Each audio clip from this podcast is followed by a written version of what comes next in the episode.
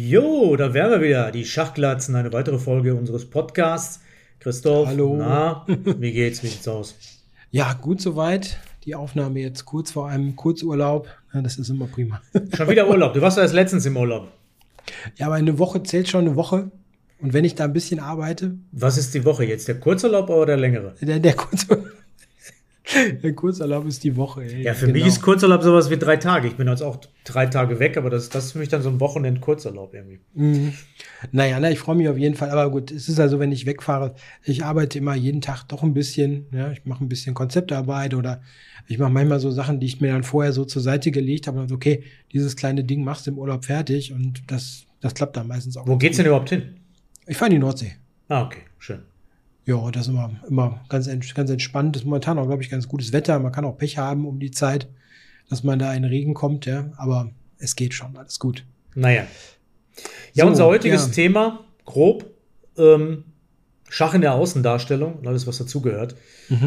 Ähm, das letzte Thema ist ja gut angekommen, Schachspieler und ihre Macken, Schachspieler. Und dann kam auch direkt ein Kommentar, sowas, was sie, nee, nicht unter dem Video, aber unter einem anderen Video. Außendarstellung ist natürlich ein wichtiges Thema. Hm.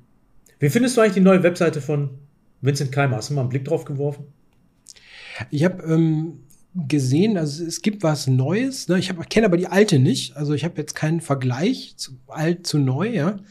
Also ich denke, es wird ja nicht irgendwie zeitnah irgendwie aktualisiert, oder? Also da steht jetzt nicht drin, Vincent hat gegen Magnus einen Nein, Superkampf geliefert nein, und ist nein, ausgeschieden oder so. Ja? Also, ne? also das ist ja, hm, ja so, so, so ein bisschen halbgar vielleicht. Ja? das ist ja eine Übersichtsseite, ne? Also eine, Mhm. Es ist kein großer Unterschied zur alten, also neu und alt ist jetzt ein bisschen übertrieben.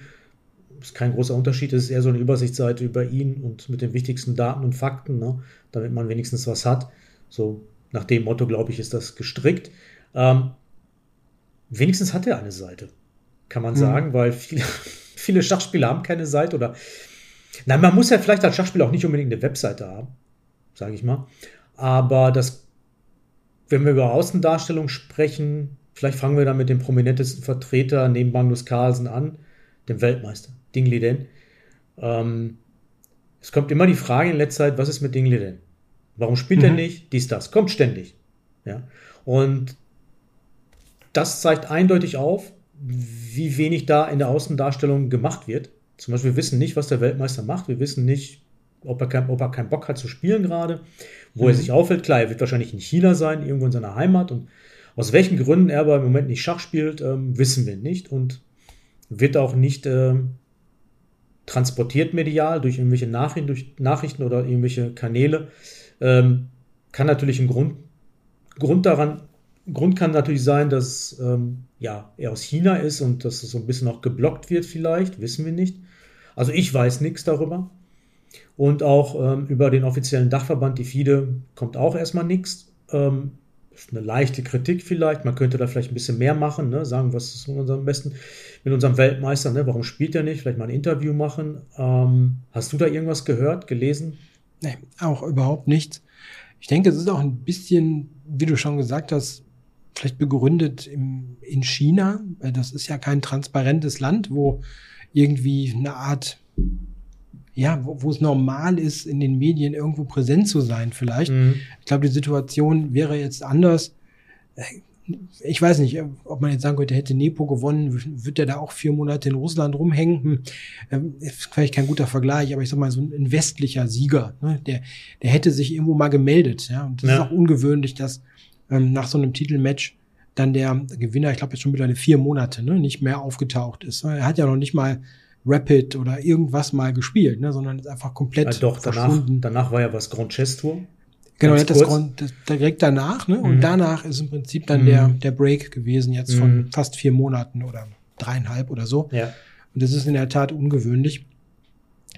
Generell ähm, ist man ja eigentlich ganz gut informiert, ne? was, die, was die Spieler so machen. Es gibt ja ganz viele Seiten, die Events irgendwo verfolgen und man weiß dann nicht immer, was irgendwie los ist. Es gibt aber nicht so viele Spieler, ähm, die aktiv kommunizieren, was sie tun. Ja, ja. Das Eigentlich die wirklich- wenigsten, ja. Ja, das sind ganz wenige. Ähm, manchmal sind das so Ausnahmefälle, ja, und manchmal dann auch gar nicht mal die Top-Leute, ne, sondern mhm. welche, die vielleicht so bloggen oder irgendwo so ein bisschen da ja die Leute teilhaben lassen wollen, weil sie vielleicht auch ja andere Interessen damit verfolgen, ne, über so einen Blog halt eine Reichweite aufzubauen, vielleicht ein Training anzubieten und ähnliches, ja. Das ist sicherlich ähm, mehr zu sehen als bei den bei den Top-Leuten, ne? Also die machen das eher eher weniger dass da irgendwas kommt. Ja, das kann bei Dingley denn nochmal, um das abzuschließen, bei ihm natürlich auch an seinem Naturell liegen. Er, er hat mhm. wahrscheinlich null Interesse, sich darzustellen. Ne? Ist also jetzt nicht der, ja, also durch ihn wird jetzt kein Popularisierungsschub kommen in der Schachwelt. Mhm. Muss man einfach mal ganz offen sagen. Weil er natürlich sich auch gar nicht irgendwie auf die Bühne traut so richtig und das, ja, um sich darzustellen und das sich zu verkaufen und das Spiel zu verkaufen, ist er der stille Weltmeister. Ähm, ja, was du gerade gesagt hast, genau die wenigsten Spieler geben von sich aus preis, was sie gerade unternehmen, wo sie gerade unterwegs sind, welches Turnier sie spielen. Es würde mhm. ja schon reichen, das ist ja kein großer Aufwand, den man betreiben muss. Es würde ja schon reichen, wenn auf einem der typischen Kanäle ja. einfach kurz eine Meldung erfolgt mit dem Foto, ich bin jetzt hier, Ort XY, spiele das Turnier XY und hier ist ein Link zum Turnier, fertig. Mhm. Äh, man müsste ja gar nicht viel machen. Man müsste auch gar nicht täglich berichten. Das würde ja schon reichen, häufig, um auf sich aufmerksam zu machen. Und ähm, Medienschaffenden es auch einfacher zu machen, über die Person zu berichten, natürlich. Ne?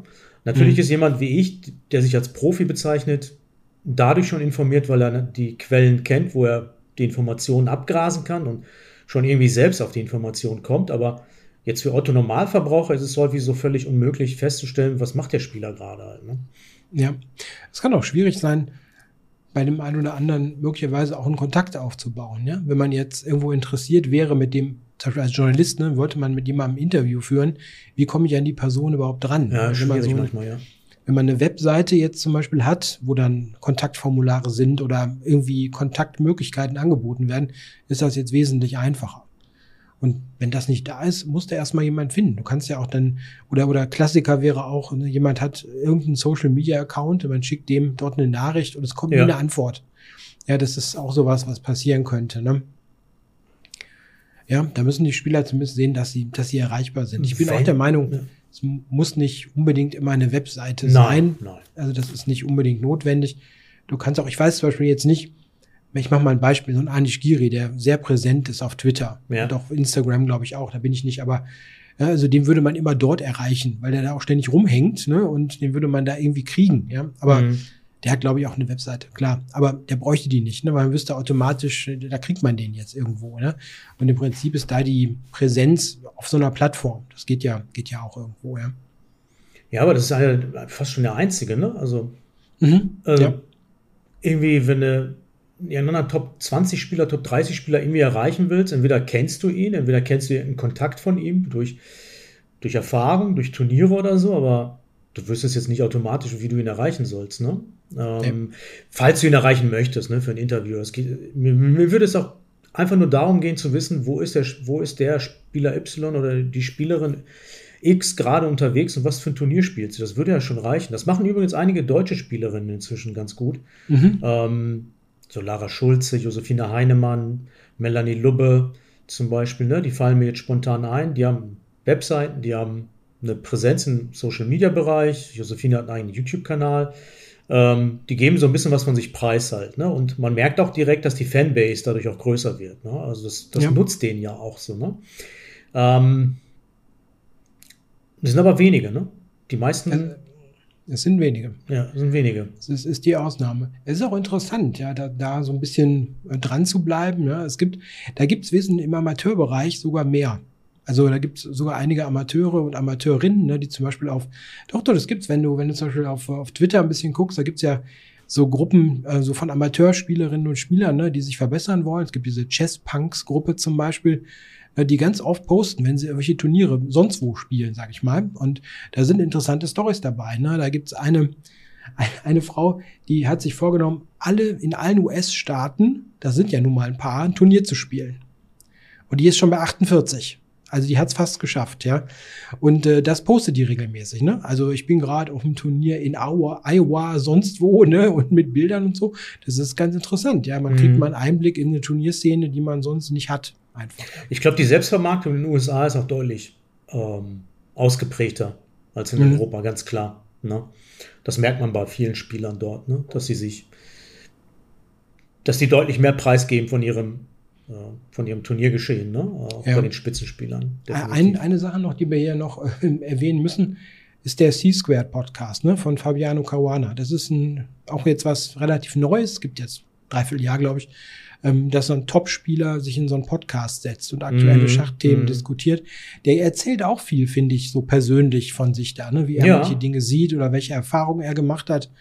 Ähm, das ist auch äh, sehr, sehr ungewöhnlich. Also das ist eigentlich auch neu. Ich glaube, das gibt's nicht. Ja, und man bedenkt, dass es äh, einer der besten Spieler der Welt ist und dass er die, sich die Zeit ja. dafür nimmt, ne? mit seinem, mhm. ich weiß, Sekundant, Freund Christian Kirilla, äh, mhm, Großmeister, genau. der auch in den USA lebt. Äh, das machen die halt von unterwegs oder wenn wenn es nicht anders geht, halt, ja, schalten die sich zusammen, ne? wo die sich gerade mhm. befinden. Machen die wirklich jede Woche, ne? Kann das sein? Ich glaube nicht ganz. Nicht es kommt immer ne? durch die, durch die Terminpläne ist schwierig. Ne? Jetzt im Moment ist Kawana ja in yeah. Baku und ist ja auch noch dabei. Und da haben sie zwischendurch, glaube ich, einmal was gemacht. Und ähm, das ist natürlich schwierig, das jetzt ganz durchzuhalten, ne? Mhm. immer jede Woche das zu machen. Die haben das auch mal so ein bisschen ereignisabhängig gemacht. Und was da auch sehr gut war, ähm, viele prominente Gäste, ne? wo dann auch mal was kommt. Das hast du ja auch schon mal bei Topspielern heute, dass die in so Podcast-Interview-Formate gehen und da ein bisschen was von sich erzählen. Aber selten, dass sie das von sich aus tun, ne? regelmäßig. Ne? Hm. Ja, ihr merkt schon, wir haben den Podcast aufgenommen, bevor der Weltcup zu Ende gegangen ist. Der wird mhm. ja erscheinen nach dem Weltcup. Da, ähm, ja, da gibt es natürlich eine wichtige aktuelle Meldung. Ne? Du hast ja wahrscheinlich auch gehört, Magnus Carlsen hat bekannt gegeben, dass er beim Kandidatenturnier wahrscheinlich nicht dabei sein wird, also zu 99,9 Prozent. Ne? Ja. Natürlich auch interessant. Ne? Auf diese Art und Weise ähm, die Deutungshoheit übernommen. Ähm, darüber, wer beim Kandidatenturnier spielen wird, auch sehr interessant. Ne? Äh, das wird einfach so nebenbei nonchalant bei einem Interview bekannt gegeben. Ja, auch nicht irgendwie so offiziell Pressekonferenz. Ne? Ähm, Pressekonferenzen, das ist auch so eine Sache bei offiziellen Turnieren. Mhm. Kommen wir zu den Turnieren. Das hat sich aus meiner Sicht stark verbessert jetzt, die letzten 10, 20 Jahre. Die Darstellung von Turnieren, da hat, da hat sich super viel getan. Das muss man ja. einfach sagen. Es ist viel professioneller, wird das aufgezogen. Die Leute, die meisten Leute, die jetzt neu zum Schach gekommen sind, wissen ja gar nicht, wie das früher war. Früher gab es sowas gar nicht. Es gab kaum Live-Übertragungen mit Pressekonferenzen und ähm, wo sich die Spieler dargestellt haben oder wo sie sich zeigen mussten ja. auch, ne, mhm. mal eine Meinung geben. Das ist alles wirklich, ähm, das wird viel mehr so gehandhabt, wie man das von anderen Sportarten gewöhnt ist. Ne? Ja, das ist deutlich professionalisiert. Also wenn man das jetzt ganz weit zurückgeht, gab sowas gar nicht. Ja. Also gar nicht.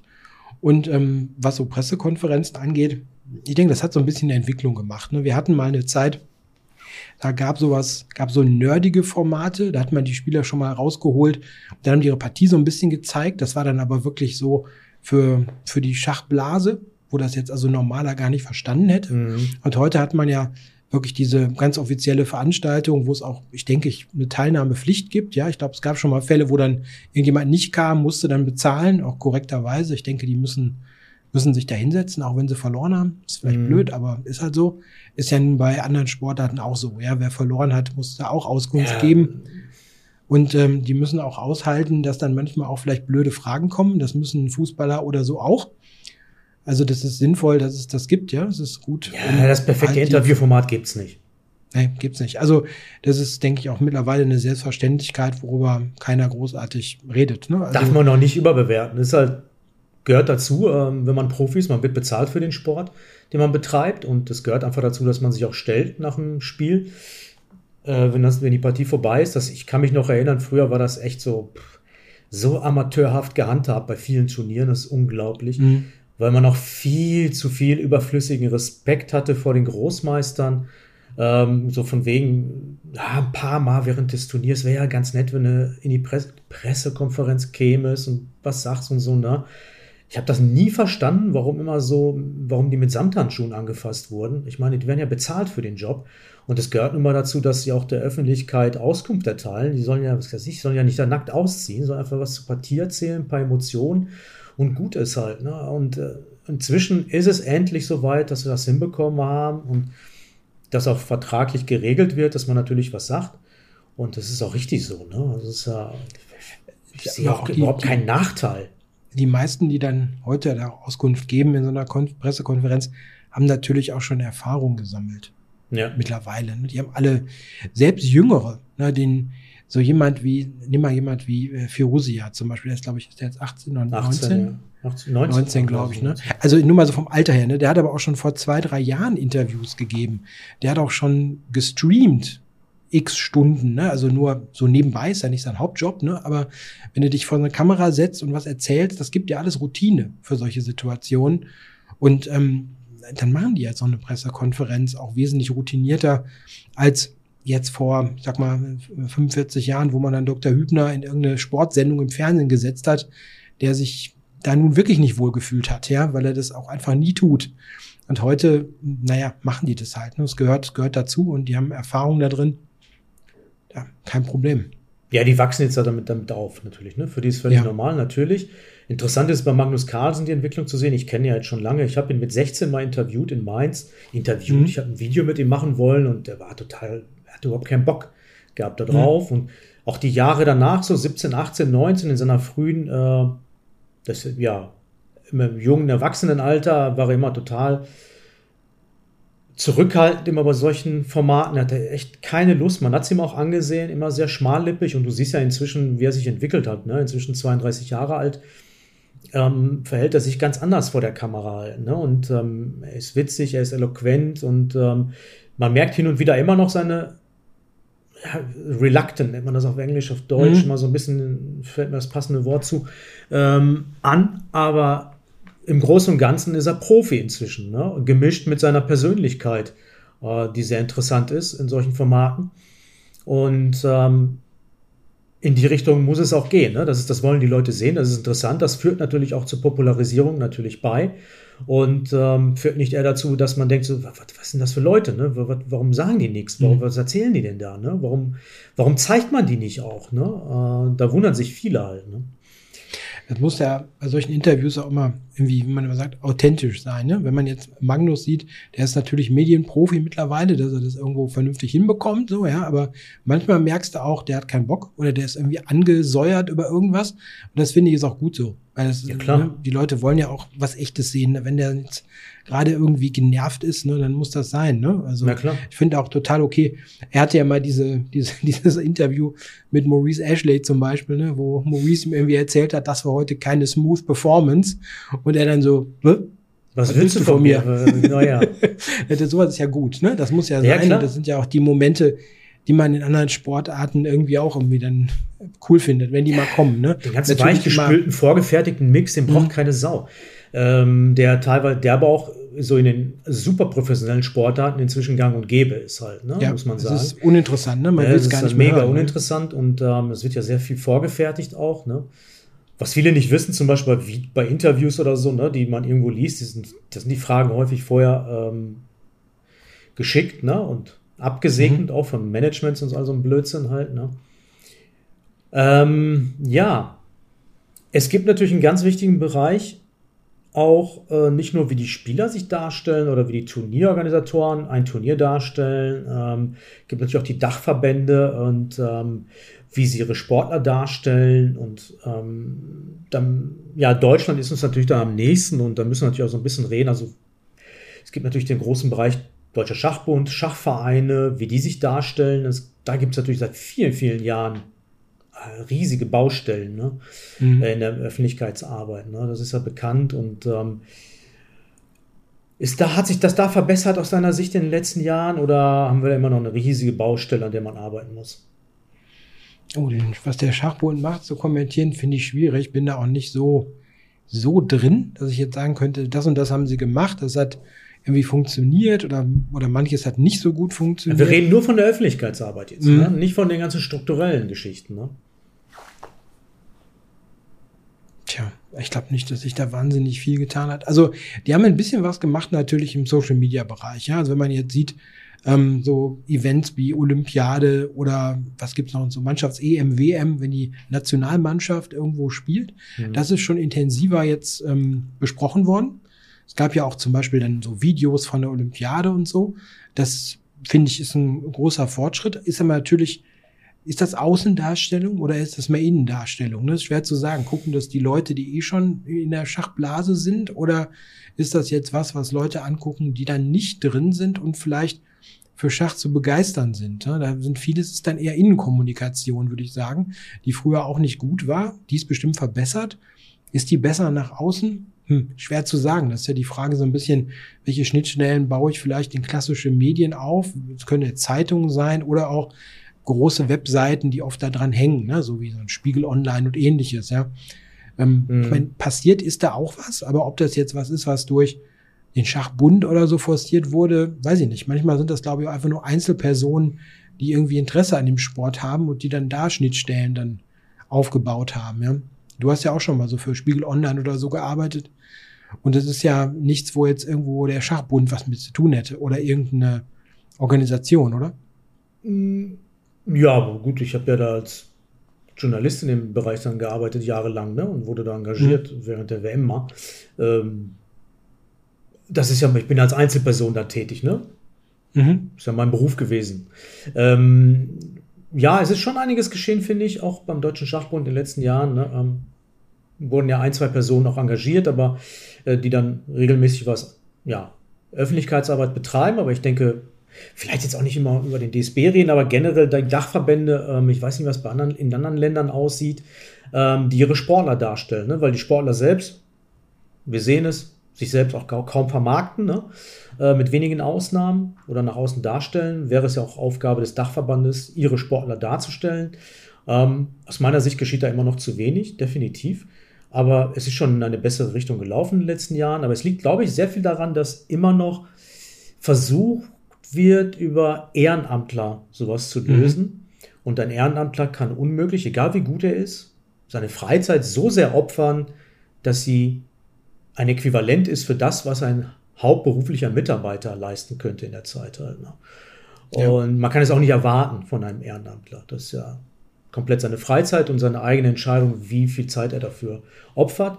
Und das ist auch das Problem, warum in den Vereinen häufig nichts passiert. Ne? Also wir haben ja den großen Bereich, also jetzt, wenn ich von der Schachbundesliga ausgehe, ich habe ja lange für die Schachbundesliga redaktionell gearbeitet Schachvereine werden ja häufig von, ja nicht häufig, es ist ja fast nur Ehrenamtler, die das ja. betreiben. Ne? Du hast mir ja heute noch erzählt, du bist zweiter Vorsitzender bei dir im Verein, das ist ja auch ein reines Ehrenamt. Und ich, wenn ich Captain bin des, unserer Frauen, unseres Frauen-Bundesliga-Teams, das ist reines Ehrenamt, kriege ich ja kein Geld für und äh, da besteht natürlich auch kein Druck, mehr zu leisten als das, was ein hauptamtlicher Mitarbeiter gestalten könnte. Ist ja klar, man kann immer mehr machen, aber warum soll man als Ehrenamtler irgendwie seine komplette Freizeit opfern, um eine Außendarstellung für einen Verein zu betreiben? Und man merkt es halt, die letzten 20, 30 Jahre, in denen ich drin bin, merke ich halt, da passiert halt nichts. Das liegt aber daran, dass es halt am Ehrenamtlern äh, diese Last nur auf den Schultern von Ehrenamtlern äh, lastet, liegt und äh, dass das natürlich das Problem ist. Ne? Und äh, man kann das nicht erwarten. Und gerade aber beim Dachverband wie beim DSB würde ich eigentlich eher erwarten, dass sich Leute hauptamtlich damit beschäftigen, dass sie sich tagtäglich mit nichts anderem beschäftigen als äh, die Darstellung des deutschen Schachs äh, gegenüber der Öffentlichkeit und alles, was das deutsche Schach damit betrifft, ne? was da mit reinkommt. Ne? Und dazu gehört natürlich auch die Leistung der Spitzensportler natürlich. Ne? Ähm, mhm. Also da liegt, da ist wirklich ein ganz großes Problem. Ne? Es, es, kommt ja immer wieder auch Kritik, warum bestimmte Vereine, die ja sehr viel Geld ausgeben für Spieler, ne? in der Bundesliga, der Etat ist ja nicht so niedrig bei einigen Vereinen, ne? ja. ähm, sich nach außen hin überhaupt nicht darstellen. Nichts veröffentlichen oder so wenig oder immer so zeitverzögert. Ne? Also der, am Samstag findet ein Match statt und am Montag oder Dienstag erfährst du darüber was halt. Ne? Gut, man hat sich dran gewöhnt. Es ist halt so. Ne? Und, aber da, da ist ein großes Problem an. Ich weiß, ich weiß nicht genau, wie das in anderen Sportarten ist. Ne? Äh, ich habe da jetzt nicht so den Riesenüberblick, aber natürlich bei großen Sportarten hast du das nicht. Da hast du halt, ich bin ja Basketball-Fan und wenn ich Basketball gucke, da ist halt am gleichen Abend das Ergebnis mit einem Bericht und, ähm, keine Ahnung, mhm. Socials, mhm. ne, etc. Da ist, nat ist, natürlich auch viel mehr Geld im Umlauf, äh, ganz klar. Der Etat ist viel höher, die können sich das leisten, da jemanden zu beschäftigen, der sich dann darum kümmert. Du hast in dem, ähm, im, im, Vereinsbereich, wenn ich jetzt an Bundesliga mhm. denke oder hohe Ligen, hast du natürlich immer noch ganz viel Mäzenatentum. Das ist ja kein Sponsoring, Ja. wo ein Werbewert erzielt wird. Ja, wenn jetzt einer da sagt, okay, ich investierende, investiere die und die Summe in diesen Schach-Bundesliga-Verein, möchte auch sportlich erfolgreich sein und ich möchte einen Werbewert erzielen, dann ist das dessen eigenes Interesse natürlich, dass das auch jemand erfährt. Aber da gibt es ja genug Leute, die da im Prinzip aus Jux und Tollerei für ihre eigene Bespaßung Geld investieren in die Mannschaften. Und denen ist der Werbewert offensichtlich egal. Scheint so zu sein, ja. Das scheint so zu sein. Und ähm, dann ähm, entsteht halt so eine Situation. Für, einen für einen deutschen Schachbund ist natürlich auch ein bisschen eine Frage, wie verwenden die ihre, mit, ihre Mittel. Ne? Du hast Sponsorengelder, die die vielleicht bekommen und Mitgliedsbeiträge. Und das ist natürlich schon eine Frage, die so ein, jemand stellen kann, der Mitgliedsbeitrag bezahlt.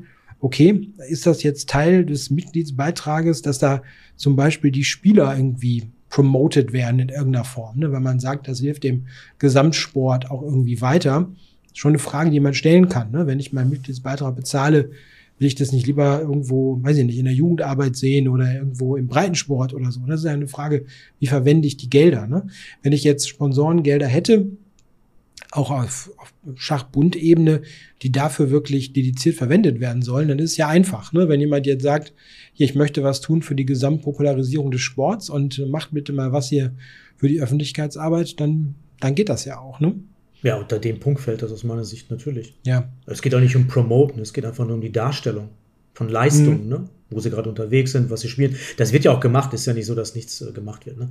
Da ist ja auch, wie Mhm. gesagt, auch besser geworden in den letzten Jahren, gar keine Frage. Und ähm, natürlich geht es um das gesamte Produkt, ne? Schach, Mhm. ne? natürlich um alle Bereiche, um alle Referate, die auch abgebildet werden sollen, ist doch ganz klar. Ne? Nicht nur um die Spitzensportler. Ja.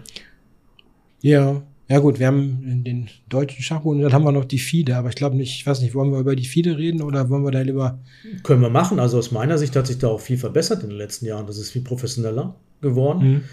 Mhm. Auch wenn das viele nicht gerne hören, seitdem äh, Dvorkovic übernommen hat, äh, wurde das Team komplett ausgewechselt, was im Medienbereich tätig ist. Also David Jada ist da als Communications Manager ähm, an vorderster Front zu nennen und der hat da fähige Leute, die er immer wieder reinholt und ähm, das ist, liegt, obliegt ja ihm und ich, die Berichterstattung von den Turnieren, äh, offiziellen Turnieren ist hervorragend, finde ich. Also da, da sehe ich keinen Kritikpunkt, ne? Äh, was die Berichterstattung betrifft. Ist ja immer zeitnah mit tollen Fotos, Videos, Interviews, jetzt auch beim Weltcup zum Beispiel. Also Mhm. ich weiß nicht, ob da ein Wunsch offen bleibt, so im Großen und Ganzen. Du hast die Live-Übertragung. Ähm, was will man denn groß mehr ne, in dem Bereich? Ja, also Mir fällt da jetzt nichts groß ein. Aktuell läuft ja der, der World Cup, ist deswegen ein ganz gutes Beispiel. Ähm, was ich da wirklich sehr gut gelöst finde, ist der ganze, dieser, dieser Live-Video-Feed. Ne? Der wird ja genutzt von der offiziellen FIDE-Seite oder dem FIDE-Kanal. Den habe ich jetzt persönlich gar nicht angeguckt. Ich, Ich habe meistens nicht. jetzt die, die, was unter Chess 24 dann, glaube ich, lief, ne? was da Leko und verschiedene Kombinationen da so gemacht haben. Ähm, aber die nutzen ja den Live-Video-Feed. Und der ist zum Beispiel wirklich super. Also du hast tolle Impressionen Ja, von den Spielerinnen und Spielern. Die haben auch mittlerweile ziemlich gut drauf, vernünftig einzublenden. Ne? Also wer spielt da gerade und worum Ja, ja. geht's? Ne? Also hier so sowieso Faces Elimination, dann weiß er, oh Moment, der muss gewinnen, ja oder so. Also da, das ist schon wirklich ähm, ja ein guter, ja ein das guter ist in Schritt den letzten zehn Jahren viel besser geworden. Das gab es früher Mhm. gar nicht. Die Leute wissen ja gar nicht, womit man früher auskommen musste, ne, mit wenig Informationen. Das ist zehnmal besser. Du kannst sowas live Mhm. übertra- die ganze Zeit laufen lassen am Nachmittag und immer wieder mal reinschauen. Das ist top. Ne? Und vor allen Dingen ist es kostenlos. Das ist auch noch der Witz. Ja, ja, das ist so. Immer gut, die haben das mal alles versucht, ne? Sowas auch kostenpflichtig zu machen, ne? Bei, bei Turnieren, ja. Ich glaube, bei, was, bei der WM. Ja, aber welche Sportart kannst du 16 kostenlos zuschauen im Internet? Wenn ich eine Basketball-WM, dann muss ich Mhm. mir ein Ticket holen, um das anzuschauen. Kann ich ja nicht Mhm. kostenlos zuschauen. Ne? Fußball-WM, klar, zahle ich eventuell indirekt oder direkt halt, ne? über irgendeine Mhm. großen Streaming-Dienste. Weiß gar nicht, wie das letztens überhaupt lief. Ich habe gar nicht geguckt, ehrlich gesagt. Ähm, in Katar. Aber Mhm. äh, was kann man denn kostenlos schauen? Schach. Das ist unglaublich. Mhm. Das ist doch ein riesen Faustpfand. Eigentlich könnte man damit super werben. Das ist der einzige Sport, der kostenlos im Internet zu schauen ist. Und das stundenlang. Ja, vermutlich findest du, findest du noch irgendwie ein bisschen mehr, ja. Aber ähm, also auf jeden Fall, das ist ein großer Fortschritt über die Jahre. Wirklich, also manche, die jetzt relativ neu beim Thema sind, können sich es wirklich nicht vorstellen. Aber ich kann zum Beispiel Nee. sagen, also das aller, aller, allererste Mal, dass man überhaupt Live-Bilder gesehen hat von einem großen Event, das war die WM 2000. Also da gab es Live-Bilder zum ersten Mal von den Partien, Kasparov gegen Kramnik. Okay. Und so richtig intensiv mit mehreren Kameras und so weiter, das gibt seit 2011. Seit, da war Kasan, ne, da, damals qualifizierte sich Boris Gelfand für die, fürs WM-Match gegen 12. 2000, 2011 war aber das Turnier. 2012 Das Kandidatenturnier meinst du? Ja, das war in 2011. Hm? Das Kandidatenturnier, Und okay. genau, also das war ja so ein K.O.-Dings, ne? Und Ja. also ich habe noch das noch klar im Kopf, weil da haben die einzelne Kameras gehabt, ne, wo man Mhm. dann ne, so Gesichter, Brett und so. Und dann haben die immer Gelfand eingefangen, ne, weil der, das haben wir ja beim letzten Mal schon diskutiert, der spielt immer mit den Figuren. Und dann haben die Nahaufnahme gezeigt, ne, wie er dann da so seine Jonglierübungen macht. Ne? Und da habe ich damals echt gesagt, oh geil, das, das kann man jetzt sehen, das ist ja toll. Ne, Das gab es Mhm. vorher nicht. Ne? Und heute ist es eigentlich Routine, ne? dass man Mhm. Kameraperspektiven hat und das halt vernünftig irgendwie einfangen kann. Das ist natürlich auch einfach eine Qualität, die man nur beim Spielen am echten Brett überhaupt hat. Ne? Das ist was, was natürlich bei der Online-Komponente, wenn du so ein Online-Turnier hast, äh, nicht hast. Ne? Den Eindruck, wie ist der Turniersaal und so. Da kannst du natürlich, wenn du das richtig, richtig machst, das natürlich auch einen echten Mehrwert. Ne? Mhm. Mhm. Ja, das stimmt. Das ist auf jeden Fall, auf jeden Fall besser geworden. Die anderen, anderen Übertragungen natürlich auch. Ja, das ist auch ein bisschen Konkurrenz gewesen. Ne? Also es gibt ja da so verschiedene Teams, ne, die diese Übertragung managen. Und ich glaube, die haben sich alle auch gegenseitig ein bisschen hochgeschaukelt. Ne? Das ist eine Konkurrenz, die dann da das Geschäft natürlich auch belebt hat. Mhm. Ja. Mir fällt jetzt nichts weiteres ein. Dir? Mir, mir ist gestern noch, also ich habe gestern so ein bisschen mit Vereinskollegen geredet und äh, da ging es um ein Thema, ähm, wir werden uns für die neue Spielzeit jetzt Trikots anschaffen für die Mannschaft. Und das ist auch noch ein interessantes Thema. Ja, können wir Schach gerne, als- ja, da kann ich auch noch was zu erzählen. Sag, Ja, sag, sag. Ja, also Schach als Mannschaftssport Mhm. sozusagen. Also wir werden uns jetzt Trikots anschaffen. Wir haben das leider versäumt für unser für die deutsche Blitzmeisterschaft. Ja, da, da habe ich das einfach vergessen. Ne? Also ich hatte da irgendwie mal ah, dran ja, gedacht, ja, ja, wieder vergessen. erzählt, ne? Und äh, jetzt habe ich gesagt, nee, wir müssen das mal anleiern und jetzt ein Vereinskollege hat sich jetzt drum gekümmert. Also wir kriegen jetzt Trikots für die neue Saison. Ähm, das wird jetzt nicht so super uniformiert sein, aber wir werden so ein einheitliches Farbschema haben und dann sind da ist da Vereinswappen drauf und so. Also ganz toll, freue mich schon drauf. Ich denke, das ist eine gute Sache. Kommt auch immer mehr. Ähm, und ich glaube, du wolltest jetzt wahrscheinlich zur Bundesliga und Damenbundesliga was sagen, ne? Frauenbundesliga. Oh Gott, ich bin ja so lange dabei in diesem Thema und ich fand es immer so lächerlich früher, diese Diskussion, wie lange da diskutiert wurde darüber und wie man sich nicht einigen konnte auf so einen Minimalkonsens irgendwie, dass Teams einheitlich auftreten. Ich finde das Mhm. ganz ehrlich aus meiner Sicht unglaublich lächerlich. Äh, das ist für mich so ein dermaßiger No-Brainer. Äh, und ähm, es wurde halt immer so ein bisschen diskutiert über das Individualrecht dann irgendwie des einzelnen Spielers, dass man darüber hinwächst, dass man einfach darüber hinwechselt und so, ist Quatsch irgendwie, ne? Also die Spieler selbst haben überhaupt kein Problem damit. Also ich kenne niemanden. Also klar, irgendeiner wird immer damit ein Problem haben, wenn er irgendwas Mhm. anziehen muss, was jetzt nicht aus seiner eigenen Garderobe ist, was weiß ich. Na, aber ich kann mich erinnern, in Griechenland haben sie das sehr, sehr früh eingeführt, weil es gab da diese äh, äh, Meisterschaft immer innerhalb von einer Woche und die Teams sind halt immer mit so eigenen Trick. Gut, das, die, die, das waren auch Vereine häufig, die auch, wo der Dachverein auch immer so ein großer Verein war, zum Beispiel AEK Athen oder Panathinaikos oder Olympiakos, das sind ja jetzt die großen Fußballvereine. Es gab immer AEK Athen und die kamen alle in so gelben Shirts, ne? Sag ich mal, Mhm. Peter Heine Nielsen, Viktoria, die haben das alle total locker getragen. Vasili Ivanchuk wurde dann so ein blaues, ich meine, wenn man jetzt Ivanchuk in so ein blaues Ding da rein äh, kann, ne, und der Typ läuft damit rum und hat doch kein Problem damit, ne? Was diskutieren wir da überhaupt noch so, ne? Und der hat das getragen den ganzen Tag so, hat das gar nicht mal ausgezogen irgendwie. Dem war das völlig egal. Das ist nur ein Kleidungsstück. Es geht ja nur darum, es irgendwie zu erkennen halt, ne, dass es ein Team ist und das hat doch einen kleinen ästhetischen Wert. Es sieht für die Fotos besser aus, es sieht für die Außendarstellung besser aus, wenn Leute da sind, die sich die Teams anschauen können, die besser unterscheiden. Und es wächst natürlich auch so ein bisschen Zusammengehörigkeit. Ich trage gerne solche Sachen, wenn wir sowas hatten. Das war mir, beziehungsweise war mir das total egal. Es ist total neutral, ob ich so ein blaues Shirt trage vom Verein oder mein eigenes Shirt. Das ist letztendlich Wumpe. Ähm, ich weiß gar nicht, das ist immer noch so ein Problem darstellt. Ähm, in der Schach-Bundesliga weiß ich gar nicht, ob das immer noch ein Problem ist. Aber es war immer ein so ein gemischt, langer, ja. langjähriger Kampf da um so einen Minimalkonsens. Ich fand es so lächerlich. Mhm. Ich finde es auch eine ganz, ganz normale Sache. Also ich hatte das in meiner Bundesliga-Zeit 2004, 2005 habe ich ja zwei Jahre Bundesliga gespielt. Da waren wir aber fast schon Pioniere damals, ne, mit Müller, mit Mülheimer Sparkasse und so weiter. Ne? Das war damals der Sponsor. Aber da waren nicht so viele andere, die das auch hatten. Ne? Also. Wahnsinn. Äh, revolutionäre Maßnahme. Ja, komisch. unglaublich, unglaublich. Echt, ja. ja, ja, aber ist so. Ja gut, aber man sieht es heute dann doch häufiger. Also bei der, bei der Deutschen Blitz, die ja bei uns war, da sind viele Teams einheitlich aufgetreten. Ne? Und da habe ich mir auch gesagt, okay, das hast du vergessen. Das ja, bei der Blitz verstehst du ja noch. Du fährst da einen Tag hin mit mhm. einer zusammengewürfelten Truppe, das mhm. steht ja vorher nicht fest. Dann denkst du ja mhm. nicht unbedingt an sowas auch. Ne?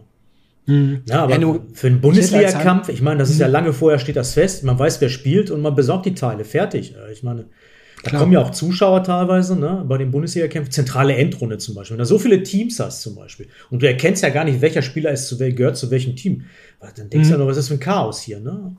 Und ähm, zum Beispiel halt, ne?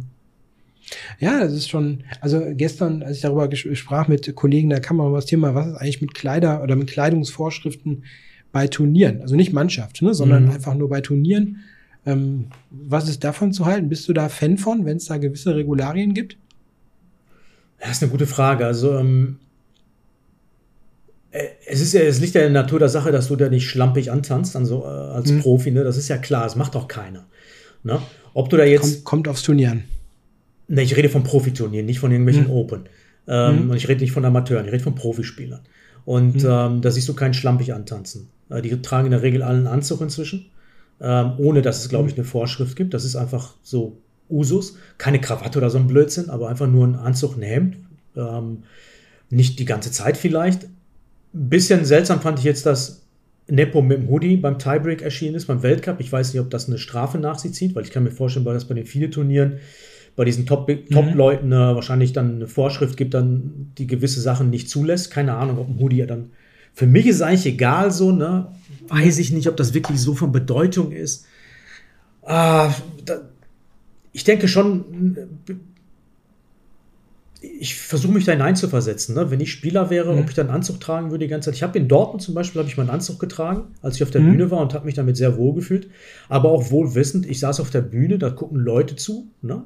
Mhm. Und das macht natürlich auch Eindruck. Ne? Und mir hat es auch gefallen. Es stört mich ja nicht. Ich, ich, ich suche mir ja selbst den Anzug aus. Ich, ich trage ja nicht irgendwas, was mhm. mir, worin ich mich unwohl fühle. Ne? Also eigentlich würde ich es von mir aus, wenn ich Profi wäre und ständig auf so einer Bühne spielen würde, ich würde mich natürlich immer gut kleiden und ähm, von mir aus hätte ich eine intrinsische hm. Motivation. Also ich tendiere schon in die Richtung, ja, die Profis sollten sich auch wirklich gut kleiden halt. Ne?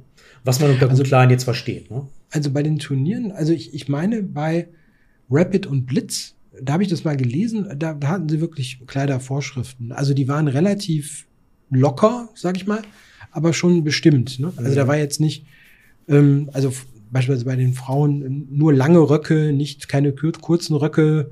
Die, die Männer mussten, durften keine kurzen Hosen. Ich meine, das ist auch unmöglich, ne? Aber man, man stellt sich nur vor, ne? Wenn es nicht drin stünde, irgendein Schlumpf kommt dann, ne? Also mit, mhm. ja, also. Ja, es kommt natürlich darauf an, wo es ist, natürlich auch, ne? Ja, gut, aber okay, man hat, ne, also du weißt ja, manche, mhm. manche sind ja einfach Spinnert, ne, wie die dann da auftreten. Und, ähm, oder irgendwelche, weiß ich nicht, äh, so, ähm, ne, ähm, so Bermuda-Hemden, ne, die so, so quietschbunt sind.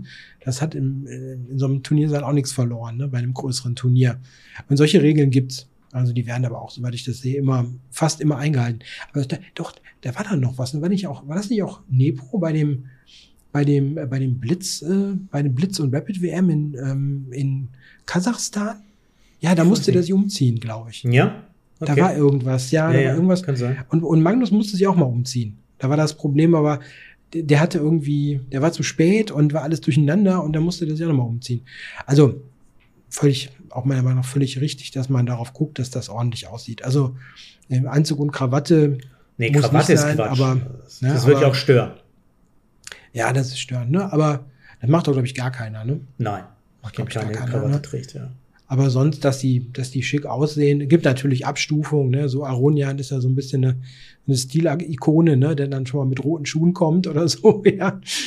Das ist aber, hm. Ja, der sieht wirklich schick aus. Ich habe jetzt nicht genau geschaut beim Weltcup. Ich, ich, lese mir natürlich nicht jedes Mal die Regularien durch, die, die zwölfseitige mhm. PDF, was da genau drin steht. Ne? Als Spieler würde ich es machen natürlich, aber das sah alles ganz vernünftig aus. Halt, ne? mhm. Naja, aber es gibt mittlerweile so einen Katalog. Ne? Es ist jetzt nicht mhm. nur so ne, irgendwie ohne dass ausgesprochen wird, ein Einvernehmen, sondern es gibt schon irgendwas, wo man dann reingucken kann. Wobei ich sagen muss, ich glaube, hier wäre ich definitiv toleranter, weil ob die Popularisierung des Schachs davon abhängt, wie du da am Brett auftrittst, ne, was du da anhast, glaube ich nicht, dass das einen großen Einfluss hast. Natürlich sieht das nett aus, wenn du einen Anzug anhast oder ein weißes ein Hemd oder so, ne, aber auch wenn du jetzt, sagen wir mal, mit einem netten Pulli da sitzt, ne, also ich glaube, das interessiert letztendlich keinen.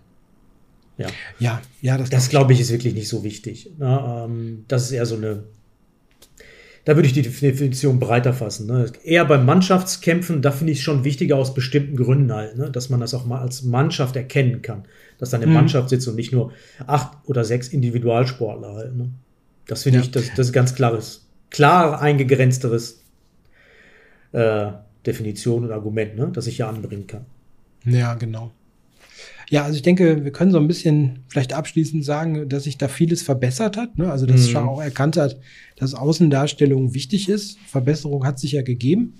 Luft nach oben gibt es natürlich immer, ne, ist ganz klar. Aber insgesamt, ich denke einfach auch, dass heute Medien in Form des Internets, ne, über Streams und alles, dass das so viel präsenter ist als früher. Das, es gab ja einfach früher viel weniger Klar. Darstellungsmöglichkeiten. Das hat einfach dazu geführt, dass die auch viel professioneller sind. Ne? Und ja, das, das merkst du. Auch wenn ich, wenn ich so Dinger gemacht habe, wie zum Beispiel ähm, äh, Deutsche Jugendmeisterschaft, ja, man macht da so einen Stream und hat da manchmal Gäste. Ne? Dann merkst du, da sind welche, die haben wirklich schon ganz viel gestreamt und haben andere Sachen gemacht, wo die sich mal öffentlich präsentiert haben und das machen die dann auch gut. Ja? Also das ist schon irgendwie, ja, eine ganz andere, ganz andere Welt als früher. Trägst du da ja auch immer das grüne Shirt? Drei Bitte? grüne Shirts? Bei Ich habe drei grüne, ich habe drei grüne Shirts, ja. die trägst du wahrscheinlich auch bei der deutschen Jugendmeisterschaft immer, ne? Bei der Übertragung, oder? Nee, äh, da, krieg, da nehme ich immer die, die DSJ-Sachen. Ach so, das ist Die- auch einheitliches Aussehen, ne? Die DSJ. Ja, klar. Ja, natürlich. Ja, Müssen ja auch erkennbar sein, die Leute. Ja, klar. Nee, nee, da, also da nehme ich immer die Sachen, die ich von der, von der DSJ habe, mit Einschränkungen, ja, weil wenn man nur so zwei, zwei Teile hat, die trage ich dann nicht eine Woche lang durch, ne? Also da muss ich schon mal ein bisschen wechseln. Aber dann nehme ich immer die, die Themen. Die trage ich aber manchmal so, wenn ich jetzt irgendwie, also zum Turnier bin oder so. Weil das irgendwie ganz nett ist, dass man da ein bisschen Werbung dadurch macht, finde ich, ja. Okidoki. Jo, War's für heute, ne? Mir fällt nichts ich mehr glaub, wir, ein. haben, wir haben alles abgedeckt und Alles würde ich jetzt nicht sagen, aber äh, aber eine Menge. es ist besser geworden. ja, Früher war nicht immer alles besser, wie viele sagen. In diesem Fall, glaube ich, ist es inzwischen deutlich besser als früher. Sagen wir das so. stimmt. Ja, ja, das glaube ich auch. Alles klar, Christoph. Dann schönen Urlaub. Macht's gut. Bis zum nächsten Mal. Bis zum nächsten Mal.